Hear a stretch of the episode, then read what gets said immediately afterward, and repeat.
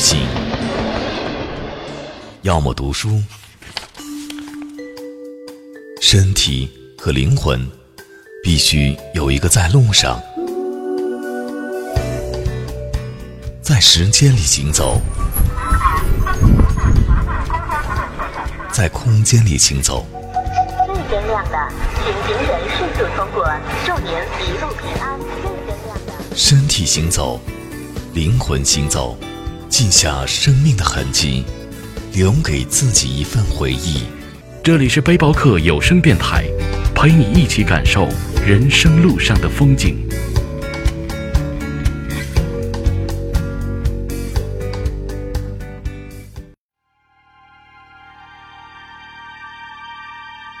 最美人间四月天，四月里，你遇见了谁？我来到丽江，只为找寻心底最柔软的时光。古城的墙角深处钻出各色的花儿，点缀着寻常人家的巷陌。玉龙山顶的春雪融化成那片鹅黄。汇入金沙水，向东流淌。雨燕在眼角梁间低声呢喃，那是关于这里的故事。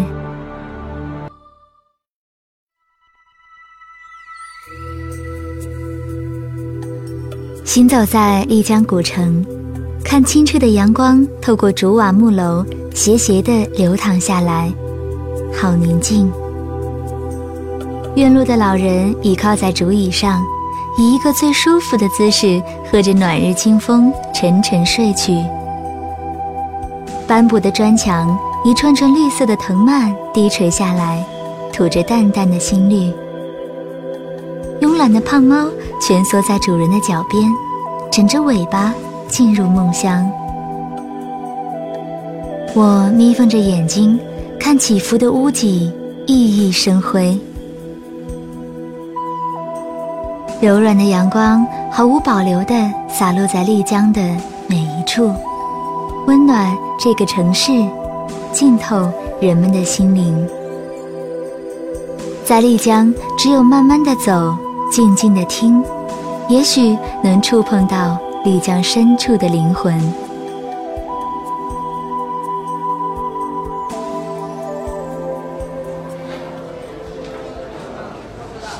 丽江古城一点儿也不大，在巷道尽头的一个急拐弯后，就是城内著名的大石桥了。过桥去就是古城的中心四方街。四方街也有自己的故事。相传这里有位木姓土司，因为忌讳在城外筑墙会变成一个困字，所以不修城墙，反而让每条街巷都畅通无阻。由四方街为中心，有四条大道，象征着全镇四方。当然，也有人说它的布局是按照土司印玺的形状建造的。四方街只是一片亩地大的四方形广场，四通八达，因此古时的四方街就商贾云集，贸易繁盛。从川藏南亚出发的各色货物，如流水般聚拢而来。又迅速流散。其实，早在唐宋时期的丽江就已是茶马古道的咽喉要地，而四方街就是茶马商贩的交易场所。康藏地区有良马、毛皮和珍贵药材，却种不出蔬菜茶叶；而内陆地区盛产茶叶、布匹和食盐等，但民间意识和军队征战所需的骡马。却供应不足，双方予取予求，于是具有互补性的茶马互市应运而生。你可知道，穿着宽大素色织锦的印度商人，扎着头巾、白色长袍的阿拉伯商贾，牵着骆驼、马匹，都曾从四方街间走过，飘渺的马铃声也渐行渐远。如今，这里偶然响起的土马铃声依然清澈悠远，它们和玉水河里的流水声交织在一起，谱写着一曲梦幻交错的旧日浮华。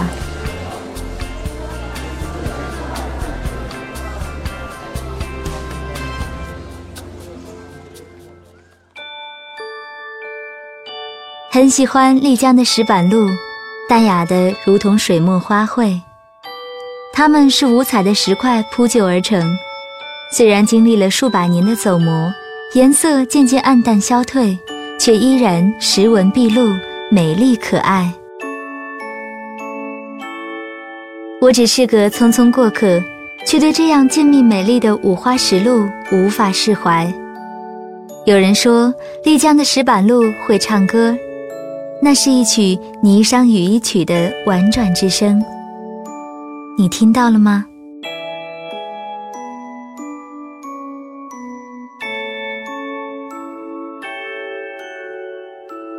虽然只是远方而来的游子，却不会坠入淡淡的乡愁，因为这个城市让你忘却烦恼忧伤，只有清新的快乐在心头生根发芽。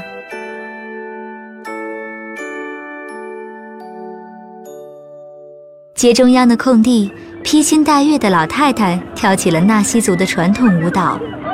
披星戴月是纳西族的传统服装，舞姿算不上优美，不过是手拉着手围成一个圆圈，载歌载舞。随着游客加入，圈子渐渐大了起来。粗糙的手，细滑的手，稚嫩的手，苍老的手。没有界限，无拘无束地融入到这样的热烈气氛中。他们的歌声含糊不清，也许是纳西语言吧。不过歌词的内容并不重要，只是那份对生活的热忱及知足，就是传递最好的幸福。我们也一起去看看吧。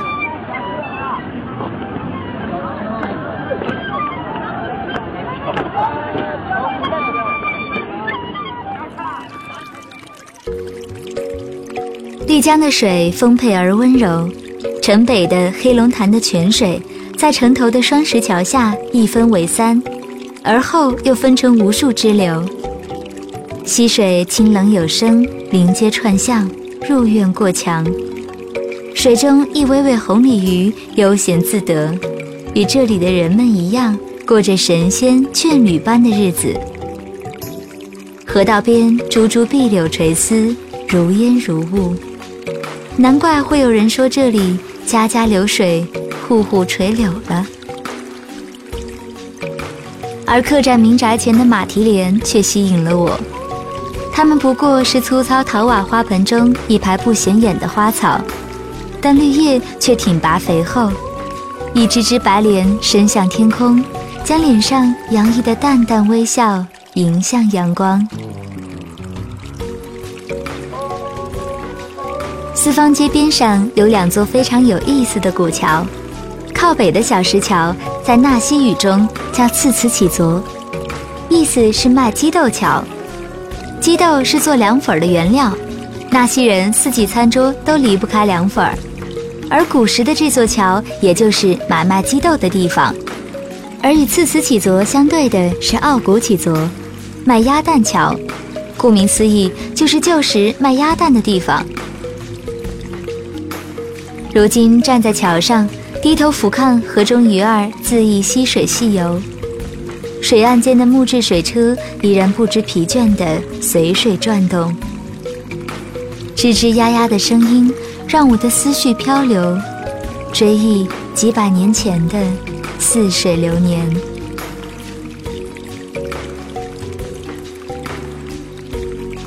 走累了吗？我们在旁边的茶铺歇歇吧。晒晒太阳，感受这里慢下来的柔软时光吧。在春意浓浓的丽江，即使没有酒，也是醉的。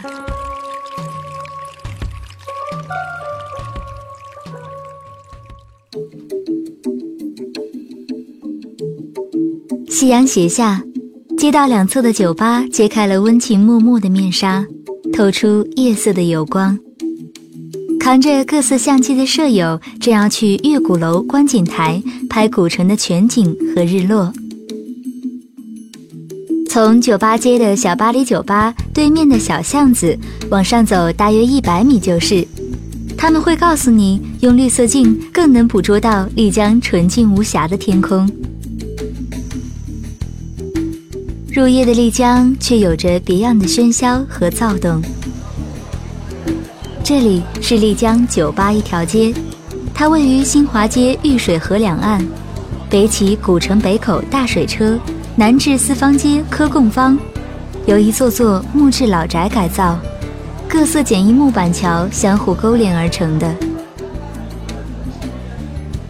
走在玉水河边，见到最多的就是红灯笼和黑木头，几只黄玉米，两串红辣椒，或是破斗笠蓑衣。才会想到这里是一个边陲小镇。酒吧临着水，水里映着光的影子，风吹过，水里的影子碎成散金，各种音乐隐隐从酒吧溢出来。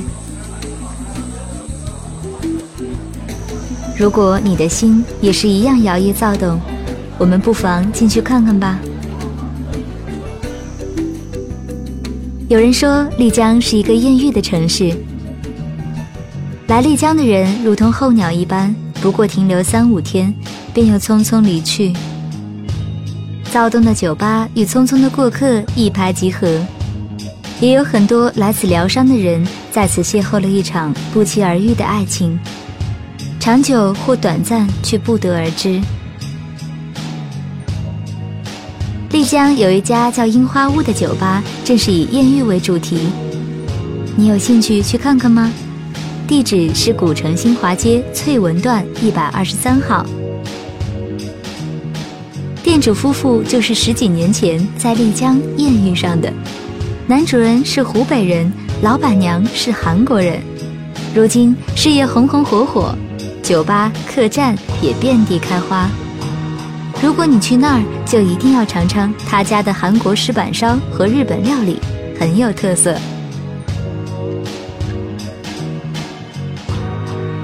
抬眼看到屋檐下挂着的各色标语，比如说“艳遇的权利属于想要艳遇的人”，挑衅的话语调动了酒吧里各色男女的热情与欲望，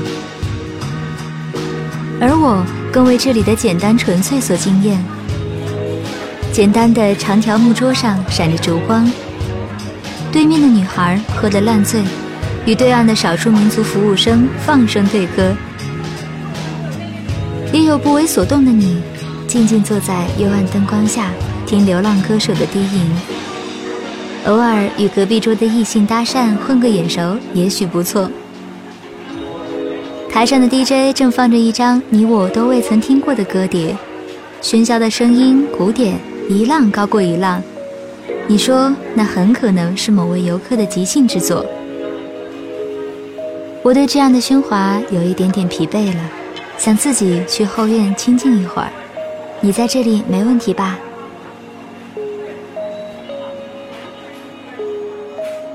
院中一角有一个清亮的水池，水上飘着一层玫瑰色的花瓣。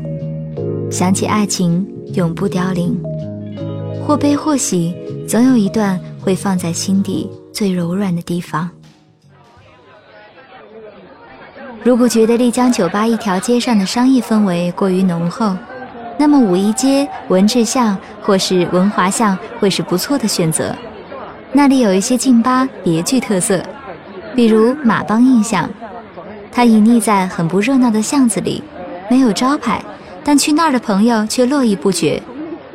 一个火塘，一围朋友，烤土豆，喝青梅酒，打鼓，唱歌，讲笑话，生活总能恢复温馨而宁静。店主铁成的陕北调子、藏族民歌打动过许多人，那是某种理想的生活方式，近似乌托邦。不过，那又有什么重要呢？过自己想要的生活就是幸福。铁成说：“这个酒吧就是要让来丽江的有缘人在异乡的旅途中，也感觉到真心的可贵以及简单的幸福。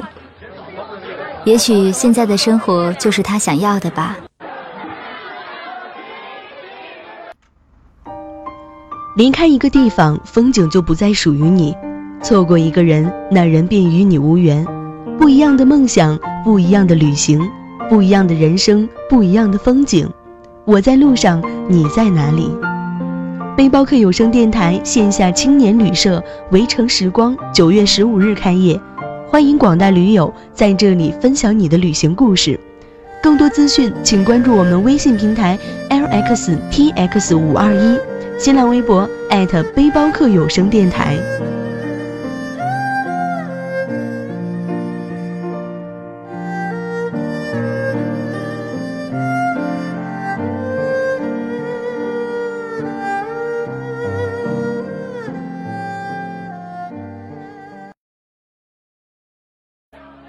夜色更加深沉了，人群消散，只有小桥流水望着狂欢后歇息了的寂寥的纳西木楼。小巷深不可测，身旁有流水之声高低起伏。木楼前一串又一串的红灯笼，用温柔的眼神向过往的人吐露幽情。从酒吧街出来时，一下子迷失了方向。不知自己身在何方，该往哪里走。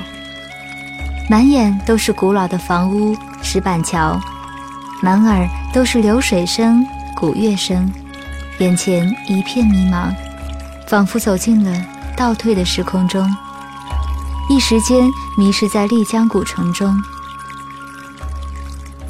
我想，对人、对事、对景，都可算是一种艳遇吧。那么，我承认。我艳遇了。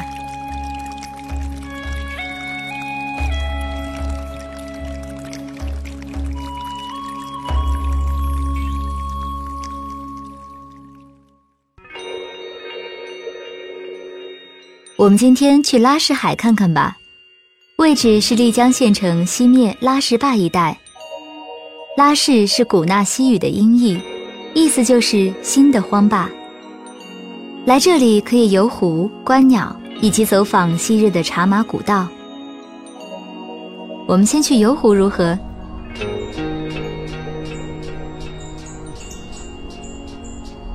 湖水很湛蓝，天空很干净。我们由木梯下到水上栈道来，就是这条蓝白软垫拼接而成的水上栈道。尖角的独木舟如同莲花的花瓣。挤挤挨挨地汇聚到栈道身旁，远处水中的树木在风中摇曳，水像是芭蕾舞教室的那面玻璃墙，将婆娑树影的曼妙舞姿一一呈现。注意穿好救生衣，还有教练说明的划船要领。好了，我们可以下水了。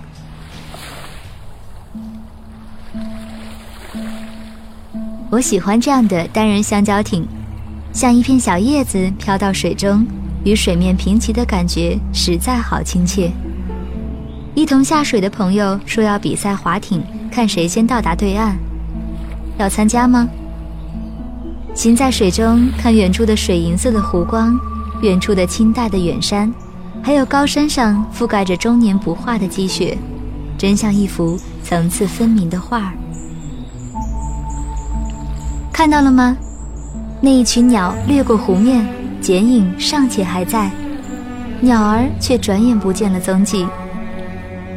听说拉什海是鸟儿的天堂，特别是每年冬天十二月份以后，就会有数万只候鸟飞来越冬。这里水草肥美，气候温暖，让鸟儿跟人都不舍离去。候鸟的故事是关乎承诺的故事。离去的不舍，归来的承诺，他们把自己的灵魂留在了拉什海，即使飞离得再远，也会回来。你相信吗？我想我会相信，因为拉什海本来就是一个有幸福的地方。划到岸了，有一点累了，回望浩瀚如烟波的拉什海。有了一点征服的沾沾自喜。或许每个人心底都有一片湖，它如此柔软，就像是一生的宝藏，让人领悟最奢侈的幸福，同时还原生活最本真的模样。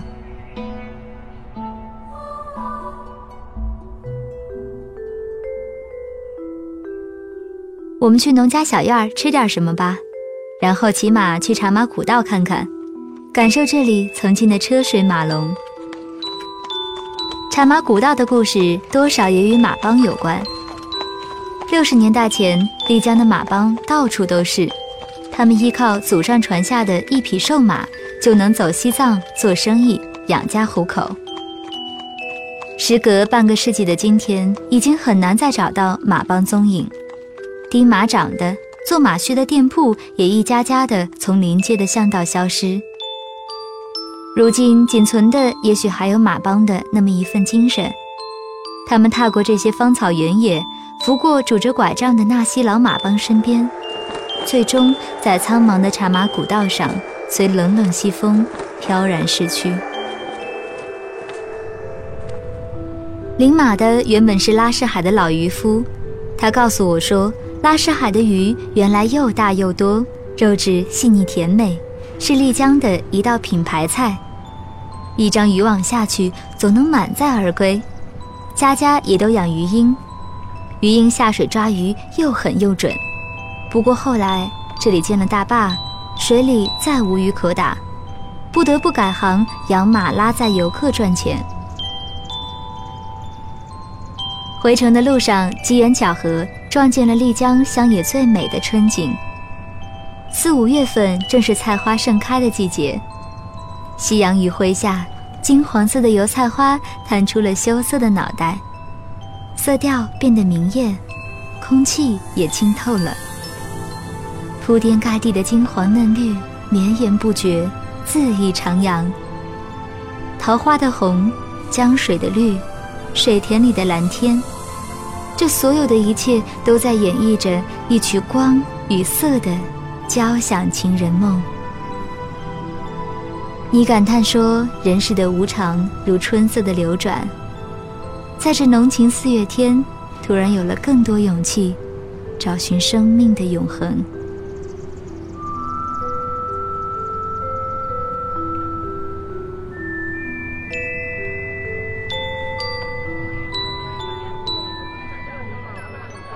晚上我们可以再去丽江古城逛逛，那里的夜市也是非常不错的哦。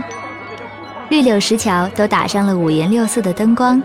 水车旁有许愿风铃，三十元一个，不知道是否灵验。可是许愿的人却一点也不少。铜色的铃铛下，两块薄薄的扇形木片，写着各式各样的愿望：龙飞凤舞的字，小巧娟秀的字，奇怪的符号，抽象的画，内容也是无奇不有。而你有什么心愿想要留下吗？摩梭披肩的织锦色彩斑斓，引得许多游客驻足问价。小桥身旁穿民族服装的纳西姑娘正在桥边卖许愿灯，要价十元一盏。那是一种大小形状很像荷花的纸质花灯，立起的四角修剪成了很好看的桃叶圆弧，层层薄薄的玻璃纸如同阳光下的朵朵莲花花瓣。中间粘着一支点燃的红蜡烛，红烛的火焰袅袅跳动，透出来牛奶似的柔光。放河灯是当地一个很古老的传统，许愿后放入流水中，据说愿望就能实现。水中的花灯像放飞的一只只青鸟，满载着幸福，掠过座座石板小桥，飘向远方。突然一阵大风吹来，纳西姑娘扎好的花灯全被吹散，心中感慨万千，却又宁约无语了。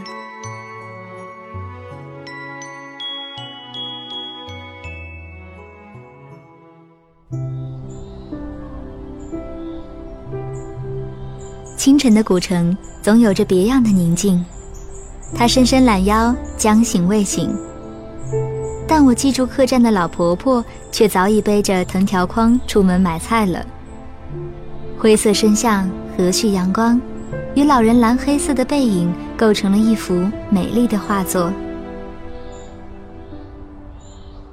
抬头看到北方的玉龙雪山，虽遥远，却依旧威严。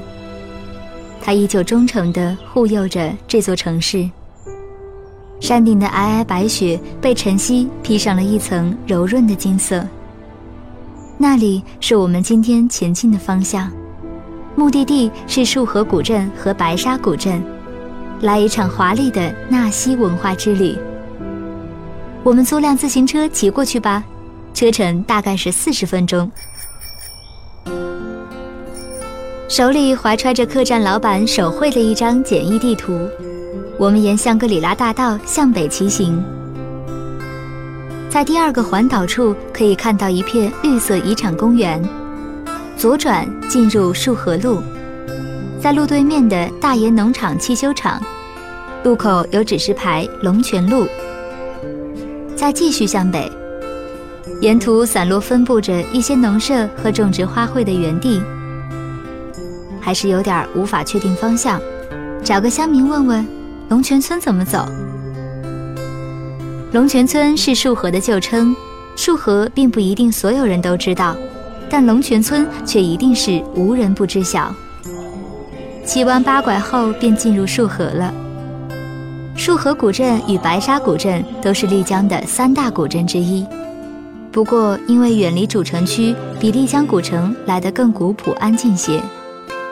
据说开发商在开发束河前就先买断了当地住民所拥有的所有农田，然后再把这些农田免费交还给住民耕种，但条件是必须种植有机蔬菜。因此，这里更多的是自然的清新和田园的安逸。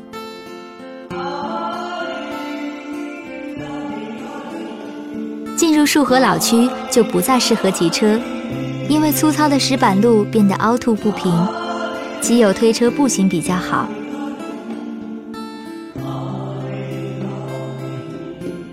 这是一个八百多年历史的古村落，由于茶马古道的发展，一度是闻名州县的皮匠村。如今马灯、皮口袋都黯然退出了历史的舞台，只能在民宅前偶然寻觅到它的踪迹。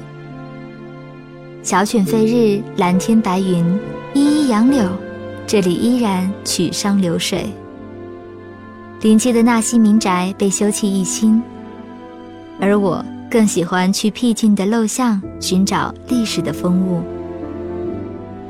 遍布的木楼瘦骨嶙峋，树皮围栏弯曲的房梁原木上，老树的涡旋被岁月侵蚀，几近沧桑。几块垒成的外墙满是坑坑洼洼的痕迹。只有门口的一大串玉米和木窗前的一大束紫色杜鹃暗自妖娆。屋后临街而坐的老人手中拿着针线、绣花、纳鞋底等等。街上是行走的商贩，他们牵着马匹，驮着木炭等物从山上而下。肤色黝黑的纳西农民露出憨厚的笑。两头平行驮着犁的黄牛缓缓从老街走过，勤劳善良的纳西族妇女背着大捆的木材回家。木楼残败不堪，风雨飘摇，但束河人依然把它们打造成了一个个小巧的客栈。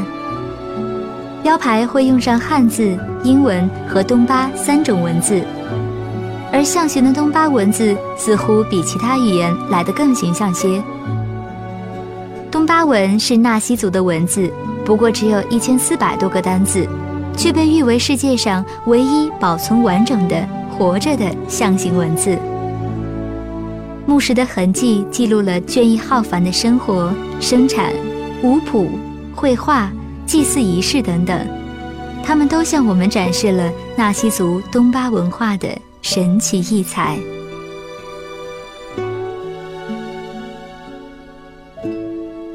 这里也有四方街，只是更宁静。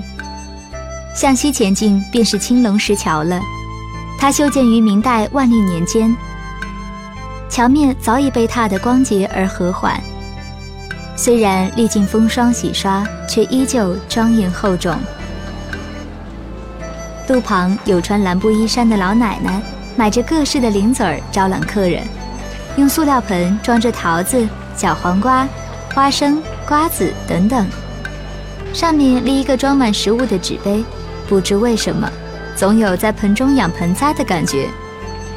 只是路上游人稀少，不知老人的生活能否温饱。街上不乏装饰古朴的马车，还有骑马招摇过市的游人。半开半掩的院门中，扎染的方布像是荡秋千，随风摆动。木蓝的、青花紫色的、橘红的、玫红的，花样简单而古雅。临水的凉棚里，有外国游客静静翻看书页，好不悠哉乐哉。水面修建的木栈道四通八达，伸向远方，好像可以连接到这里的任何角落。而我们随着且行且停，感受别样的树河吧。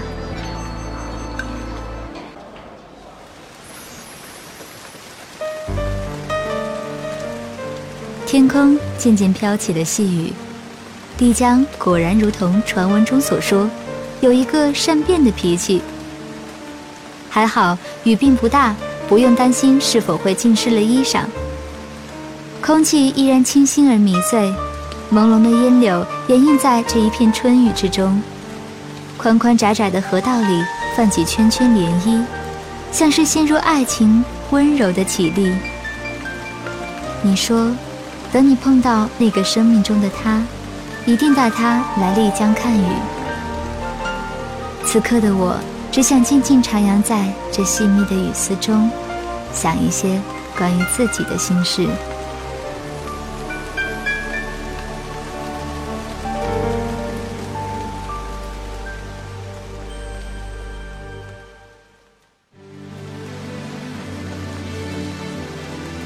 在束河转悠些许时间，我们接着去白沙古镇看看。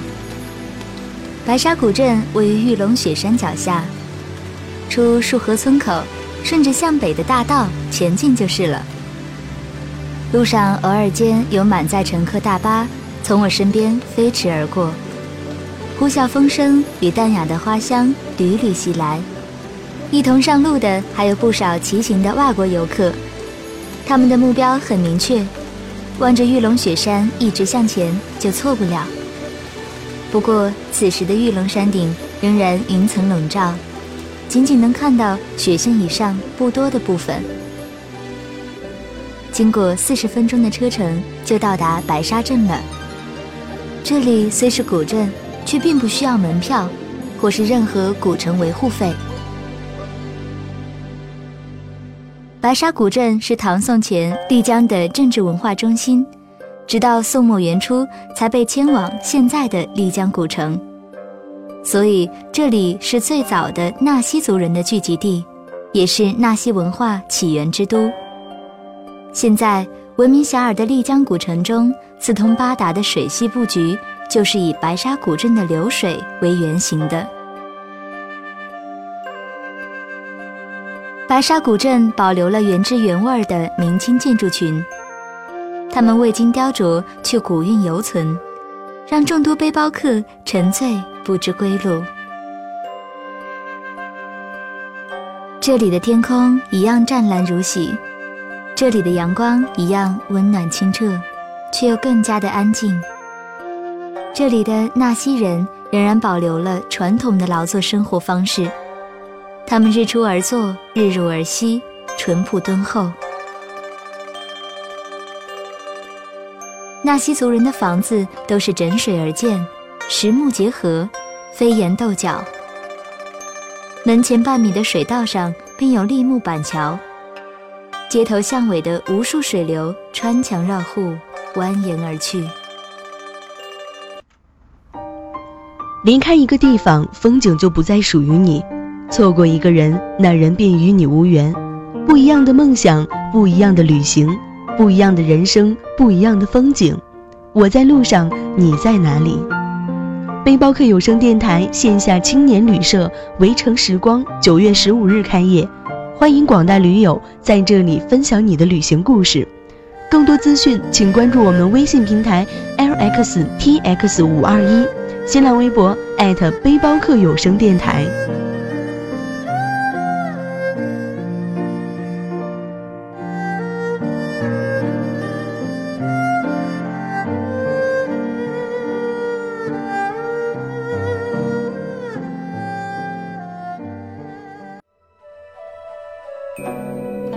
里的古建筑和壁画都值得一看。烟柳掩映下的是大宝鸡宫，它建于明朝万历年间，据说是一个祖庙。每年的正月二十都会有纳西族人蜂拥而至来此拜祭祖先。另一个说法是大宝鸡宫是一个喇嘛寺庙，大宝鸡是指四十九种佛经的搜集，这些佛经经过藏语翻译便是大宝合经。不过孰真孰假，我却不得而知了。殿内有同时期绘制的壁画，颜色虽无当年之绚丽，轮廓却依旧圆润细腻。同一幅壁画上，同时有藏传佛教和儒教、道教、汉传佛教诸神的画像，是中国壁画独一无二的奇观。其实是因为丽江地处川滇藏边境，不同民族汇集于此，而当时统治丽江的穆氏家族。也本着开怀包容的姿态，向身居这里的人民释放一个信号：这里是可以包容不同文化背景、不同宗教信仰的人民。于是，这里的壁画才会描述不同内容，具有不同的画风。毗邻的是琉璃殿，它建于明朝的永乐年间，殿内也有同时期的壁画。不过，这里的壁画表现的都是汉传佛教的宗教题材，而且破坏有些严重，颜色变成了暗淡的铜黄，只有深深浅浅的线条可以窥见当年的精美。大定阁也有壁画，不过正在闭门修复，今日无缘相见了。再就是金刚殿和文旅宫。文旅宫是清朝的一品大员和巨增出资建设的。他虽是贵州抚远大将军，却喜好舞文弄墨。文旅宫也是当时白沙文人墨客学习交流的园地。张艺谋的《千里走单骑》的大部分室内场景都是在文旅宫拍摄完成。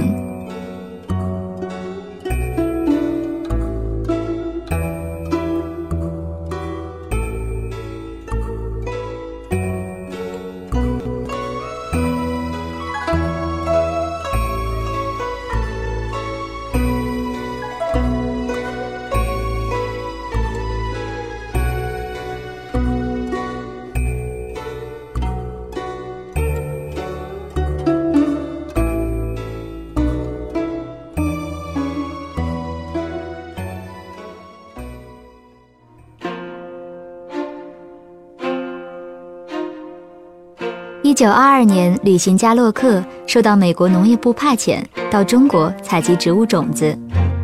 来到这里之后，就被丽江的美丽深深迷住，一住二十七年，不舍离去。期间，他在美国国家地理杂志发表了一系列关于丽江的文字和照片，都给西方世界带来了巨大震撼。正是诺克的无心插柳，成就了丽江今日的声名在外。二十年代的中国还是战火纷争的时候，但丽江却依然保持着安宁与和睦。事实上，生活在丽江的纳西族自古就习惯了与世无争的生活。历代的纳西王们都曾受到中原皇帝们的封赠，他们不断向朝廷进贡数量可观的黄金白银，却终究难逃被遗忘的孤独命运。这里也缺少大战浩劫的洗礼，东征西讨的汉族兵丁和他们的首领也不愿意留在这块尚未开化的地方，他们宁可返回家乡过繁华依旧的生活，因为那里才是保留他们回忆的地方。纳西人对此绝对不屑一顾。过去人们说，丽江的女人辛勤劳作。而男人们则无所事事，虚度大好时光。不过，这样的闲暇也总能生出些好处，比如多了更多审视自我、观察和思考人生的机会。于是，纳西有了众多美好的东西，音乐便是其中之一。在纳西人眼中，只有懂得音乐的人，才算得上是有教养、有造诣的人。但纳西人却并未意识到自己的音乐有什么不同，直到一个人的出现，让世界上更多人认识到了纳西音乐的美。这个人就是俄国人顾彼得。顾彼得在一九四一年定居于丽江，当时的中国还是战火频飞的年代，但他却丝毫没有受到干扰，而是以一种静默而宁静的生活态度待在丽江。这一待就是九年。顾彼得不仅惊诧于这里遗世独立的美丽，也深深沉湎于丽江的纳西古乐。在他的《被遗忘的王国》一书中，我们可以找到大篇幅的细腻笔触，描述了纳西古乐的美妙绝伦。也正是因为这本书，让世界发现了纳西古乐。老艺人们尽毕生之精力的演奏，也让纳西古乐浸润出生命的光泽，历久弥醇厚，愈浓烈。如今漫步丽江大大小小的书店。仍可以看见推荐书架上赫然摆着一本《被遗忘的王国》。这是丽江的故事，也是纳西民族音乐文化的音波。漫步桥边，有精神矍铄的老者围坐一圈，演奏着纳西古乐中的白沙戏乐。他们说自己是当地的农民，为了传承纳西古乐，常在这里演奏。他们旁边还放了一张空椅子。上面有一只钵，游人可以拿起钵参与他们的演奏。一个胡子拉碴的外国驴友正兴致勃勃地掺和其中，与这些演奏纳西古乐的老人们相映成趣。你要去试试吗？面容沧桑的老者，古色斑驳的乐器，一曲悠远的乐声丝丝缕缕飘到耳畔，刹那间像是唤回了千年以前的记忆。周围的一切变得迷离，只有丝竹的清音响彻心扉。虽然他们的演奏算不上专业，只是随性的民间演奏，却毫不怯色。那一声声弹拨的乐音，仿佛从玉瓶落下的水帘。当音乐跟着一个小金碰铃的叮咚之声逐渐远去时，玉壶的水泛起了阵阵涟漪。直到渐渐舒缓，接近尾声，美丽的音色令人惊叹。汉唐朝代几许浮沉，风流婉转，总被雨打风吹去。想要寻找流传的文化，却难觅到踪迹。独独被这深山无人时纳西民族保存下来，一时感慨万千。据说从前纳西古乐是传男不传女的，不过现在随着古乐濒临失传的情况下，也就不在乎男女之别了。收乐以前还要举行庄重的拜师仪式，入门后主要是口传心授。一部公尺谱，师傅一句句唱，学生一曲曲学，除了烂熟于心，别无他法。正是守着这样一份认真与执着，才让纳西古乐走到了今天。年少轻狂到白发苍苍，多少悲欢离合，多少黯然谢幕，多少光鲜亮丽，都静默在这悠悠的古乐声中。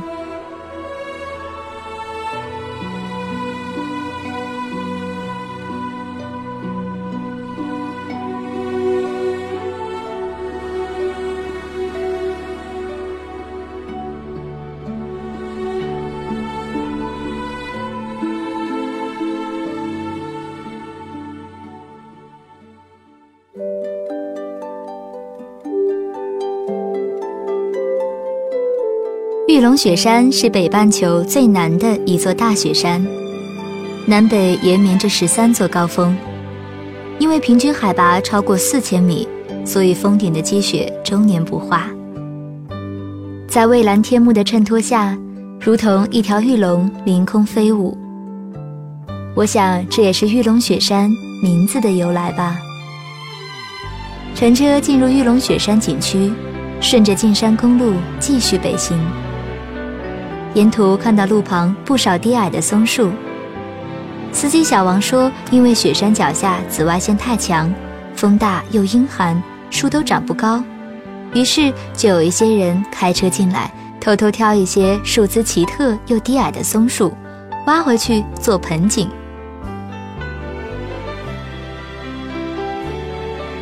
我们去看看玉龙雪山的第三个高山草甸——牦牛坪坝吧。它位于玉龙雪山景区最北端的山腰，经过白水河，车一直开到牦牛坪的索道处，然后可以选择由中索道，或是骑马沿着盘山公路去牦牛坪。我会选择骑马登山，费用大约是六十元，沿途欣赏玉龙雪山的风景也不错。为我牵马的是一位苗族小伙子，他告诉我说，这马是云南特有的滇马，虽然看起来矮小一些，但却特别耐寒，能负重。雪山的山民出门都离不开它。沿途还可以看到很多积雪，路面也会有些打滑，需要多加小心。在盘旋狭窄的山路。也会看见其他骑马上山的马队穿行其中。某个转角的山石缝里，一簇高山红杜鹃正开得鲜艳。据说当时洛克来这里采集植物种子，发现了它，并带回美国。于是，如今的美国森林公园、英国皇家园林，才能见到来自玉龙雪山的美丽杜鹃。小伙子上前折了一把送我。我心中有些惊喜和羞涩，只想道声谢谢你。滇马缓缓前行，来到一片高山草甸，这里就是牦牛坪了。牦牛坪海拔三千八百米左右，纳西语称为班弄国，意思是美丽的雪山草甸。这里可以观赏玉龙十三峰的全貌，尤其是到了清晨和傍晚。会有很多摄影爱好者来这里拍摄。值得一提的是，牦牛坪的入口常常会聚集一些穿着传统服饰的女孩跳舞唱歌。不过，如果想要给他们照相，最好先征得同意，并且了解是否需要支付费用。我下马来，谢过一路为我牵马护航的苗族小伙，开始徒步行走。牦牛坪地势并不平坦。一条黑水河也在这里蜿蜒流过。为了防止游客践踏草原，坪上修了一条四五公里的木栈道。我们顺着栈道走好了，看到氤氲的雾气从草色弥漫深处飘来，在浅草上浮动流淌。若隐若现的栈道曲折盘旋，看不到尽头。草原的边缘是一片片青松，与雪山交相辉映。牦牛三三两两安详地踱步于草原，流光溢彩的牛坪就像是一幅有着强烈层次感的油画。在这里，开始会有一些喘息的高原反应，不过不用担心，慢慢走些就能逐步适应了，而且走上多久也不会累。看来高原环境真的有神奇的力量吧。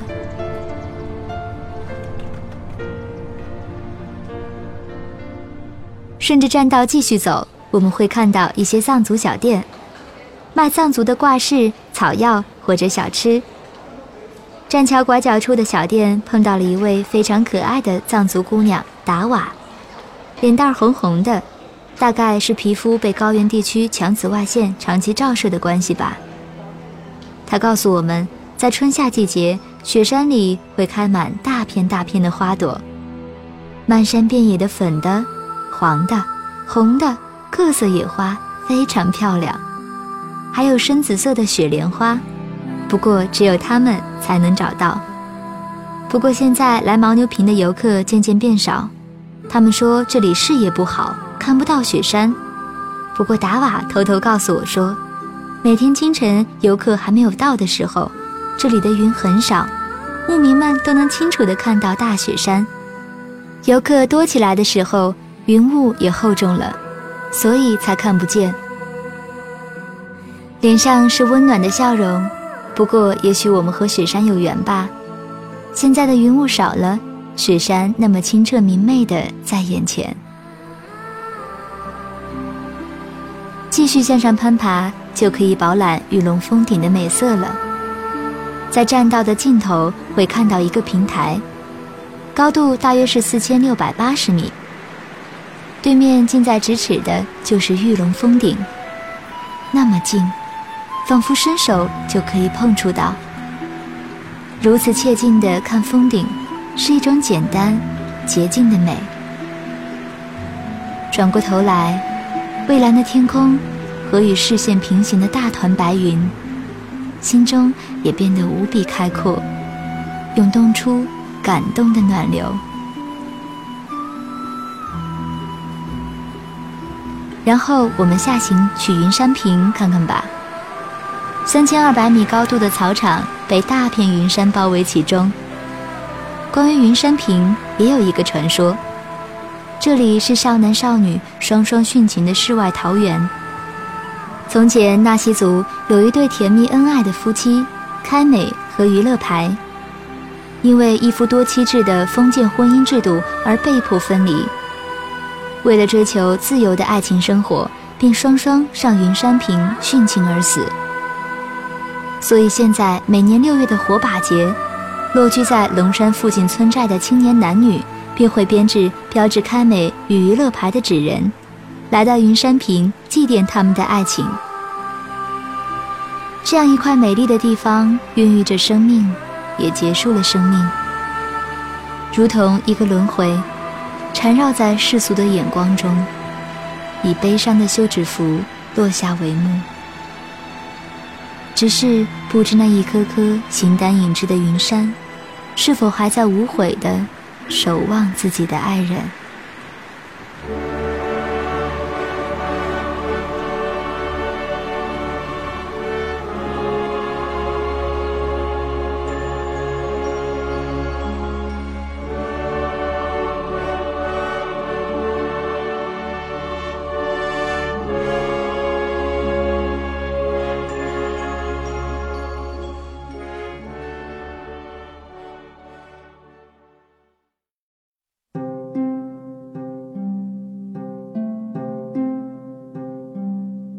人们都说，来过丽江后就会留下后遗症，开始喜欢晒太阳，抬头细数红瓦青藤漏下的细细的光斑，开始喜欢走路时偶然看自己的脚，看脚下的路是否仍和丽江的采石路那般平缓踏实，开始喜欢关注路上围披肩的女人。看看披肩上是不是有摩梭风格的东巴文。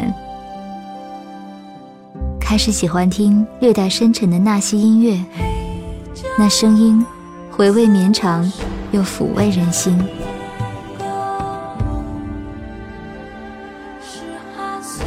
来过这里的人都说，丽江，我一定还会再来。只不过，彼时彼刻。应当又是另一番光景了。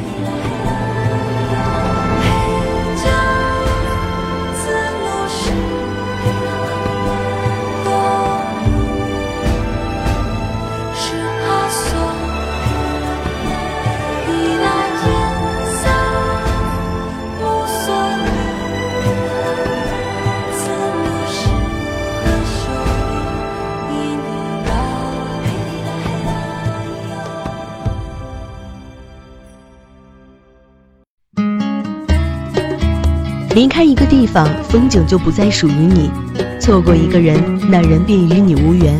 不一样的梦想，不一样的旅行，不一样的人生，不一样的风景。我在路上，你在哪里？背包客有声电台线下青年旅社“围城时光”九月十五日开业，欢迎广大驴友在这里分享你的旅行故事。更多资讯，请关注我们微信平台 lxtx 五二一。新浪微博背包客有声电台。